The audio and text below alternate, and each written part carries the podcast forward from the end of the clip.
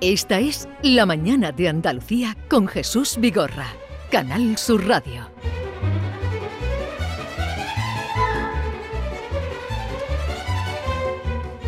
Hace más de un siglo que los científicos coinciden en que la vida de nuestro planeta se originó en los océanos. Querida Maite, buenos días. Sí.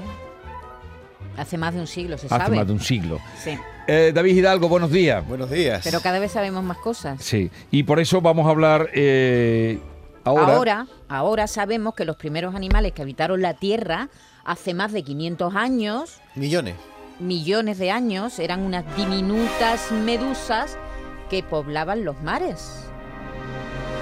Esos extraños y bellos seres marinos se convierten así, querido Jesús, en el ancestro común de todos los animales del planeta. ¿Eso qué significa? ¿Que nuestros antepasados eran medusas? Bueno, me- eso no lo sé. Ahora nos lo van a explicar porque para eso tenemos a un experto que nos lo va a explicar. Y que es Raimundo Real Jiménez, catedrático de la universidad, profesor de zoología de la Universidad de Málaga. Profesor, buenos días. Buenos días, muy buenos días. A ver, con esto que hemos expuesto así muy, muy en síntesis, Someramente. ¿el hombre viene del mono o de la medusa? Bueno, a ver, ni- literalmente ni de uno ni de otro. Tiene ancestros comunes con ambos.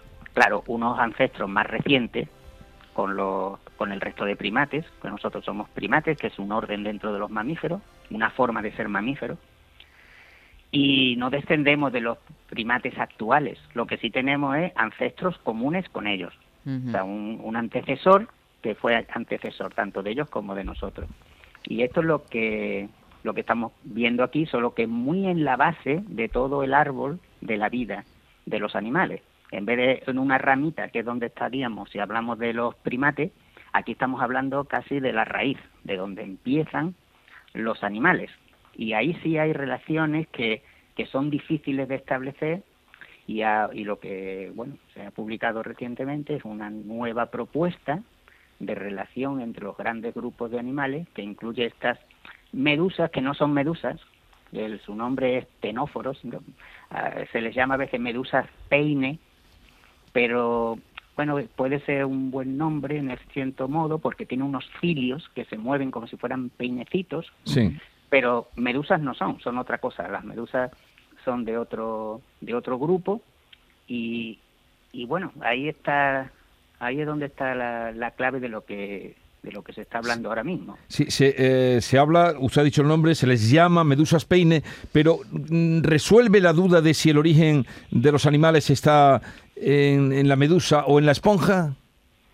Bueno, a ver, desde luego en la medusa no, hay que de- hay que olvidarse de medusas, estos son otra cosa. Los tenóforos. Aunque se, aunque se le ponga el mismo nombre, Vale. los tenóforos, estos que son estas medusas mm, con peines o así, que son muy bonitas. Por cierto, son, son bioluminiscentes y, y se mueven con esos peinecitos que se le mueven, son, son muy bonitos de ver, pero son completamente distintas a las medusas. La cuestión que aquí se ha planteado es cuál es el grupo hermano de todos los demás animales. No serían exactamente los padres, sino un grupo que se separa del resto.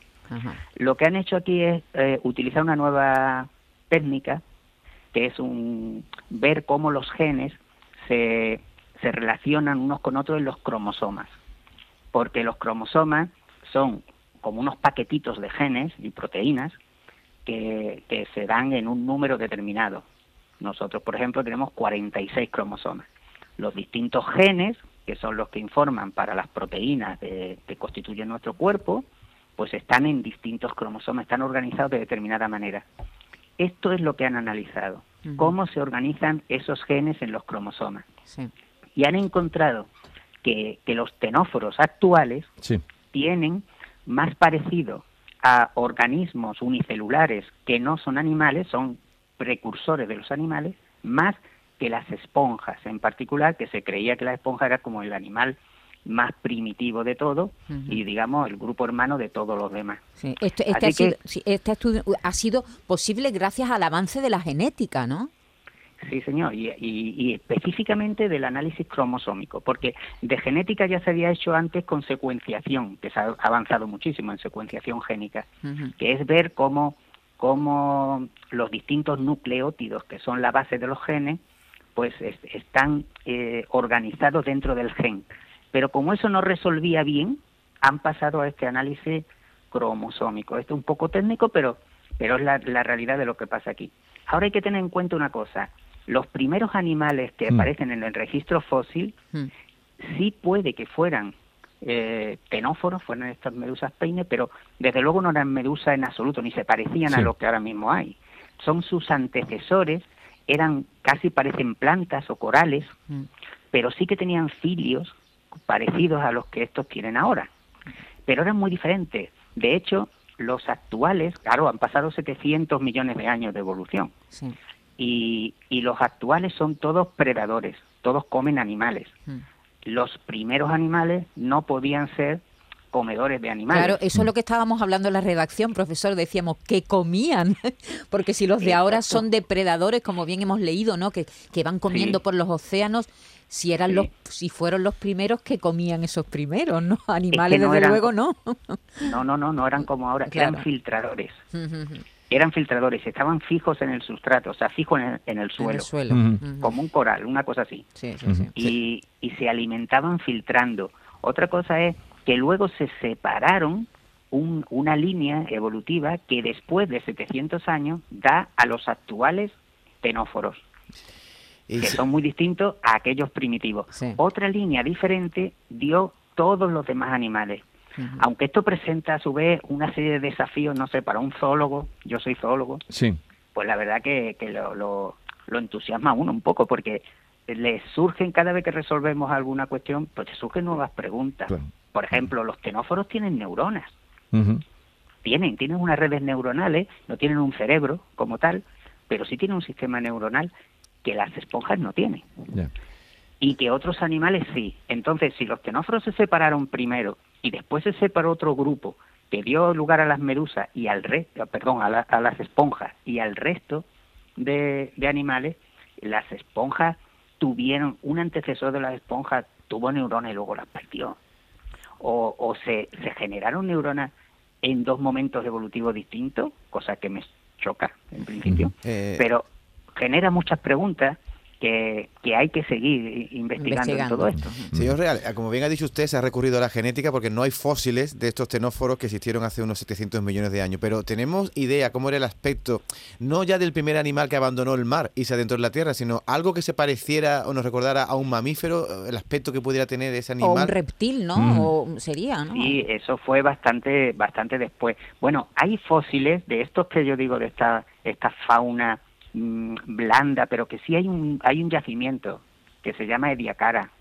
Y entonces es el único, pero aquí tenemos la fauna de Ediacara que, que aunque son partes blandas, se ha preservado algo y se mm. ve. Y son estos antecesores de los, de los tenóforos que posiblemente, bueno, sí son los que tenemos, el registro más antiguo que tenemos, fósil, es ese de 700 millones de años. Después, verdad que estos son animales blandos, fosilizan muy mal y hay algún yacimiento en algún sitio, pero la verdad que muy difícil. Los mamíferos ya es distinto, los mamíferos ya aparecen en la era primaria, de hecho antes incluso que los dinosaurios, bueno, pues antecesores de los mamíferos, que luego la, cuando llegó la explosión de los dinosaurios se quedaron ahí reducidos a, un, a unos pequeños como especie de de ratoncitos, aunque insectívoros, casi más como una musaraña, hasta que después de la extinción de los dinosaurios explotó una radiación que se llama, que es una explosión evolutiva, que es, aparece en todos los grupos de mamíferos que ahora hay. O sea que esa musaraña es nuestra abuela. Tenemos muchas abuelas, por lo que veo. muy directamente Tenemos monos, tenemos... Sí, sí, sí. Es que es todo un árbol, se llama el árbol filogenético o el árbol de la vida, que nos gusta llamarle también porque es como más sugerente, pero es, todo un árbol de la vida en el que todos los grupos están relacionados en algún punto, mm. como una especie de árbol genealógico de una familia. Entonces, claro, todos tenemos un antecesor común, todos los humanos tenemos un antecesor común, pero todos los primates lo tenemos, todos los mamíferos lo tenemos, todos los vertebrados lo tenemos, todos los cordados, que es nuestro grupo realmente son los cordados, que incluye algunos invertebrados también, y finalmente toda la vida está relacionada, porque se cree que la vida o bien se formó una primera vez con una primera célula primigenia que de ahí evolucionó todo, o varias veces distintas, pero que se fusionaron. En cualquier caso, el árbol de la vida es uno y todos los seres vivos eh, somos parientes. Bueno, eh, muchísimas gracias, profesor Raimundo Real Jiménez, catedrático de la Universidad de Málaga, profesor de zoología. Gracias por estar con nosotros y habernos ayudado a entender de alguna manera cuando hoy lean esta o se hayan enterado de este eh, de esta investigación y esta conclusión a la que llegan eh, de este estudio genético. Sí, por cierto, biólogos de las universidades de California, de California y, de Viena. y de Viena. Gracias, profesor. Gracias. Adiós.